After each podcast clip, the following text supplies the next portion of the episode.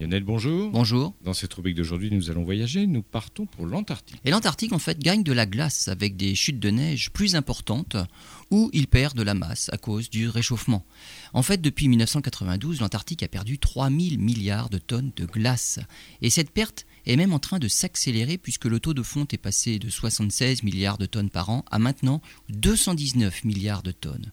En réaction, tout ce qui affecte l'Antarctique affecte le reste du monde, notamment dans le niveau des océans.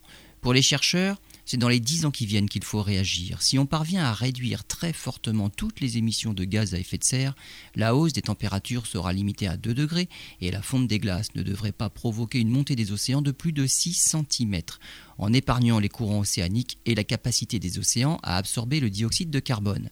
Si par contre on ne fait rien, on ne pourra empêcher les températures de monter jusqu'à 3 degrés et demi et dans ce cas, d'ici 2070, les océans se seront élevés de 25 cm.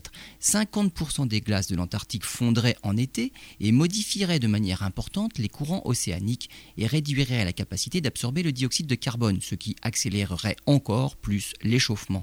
Il est donc grand temps de faire quelque chose, sachant que l'Antarctique représente à lui seul 90% des réserves de glace et qu'il peut faire grimper le niveau des océans de 60 mètres.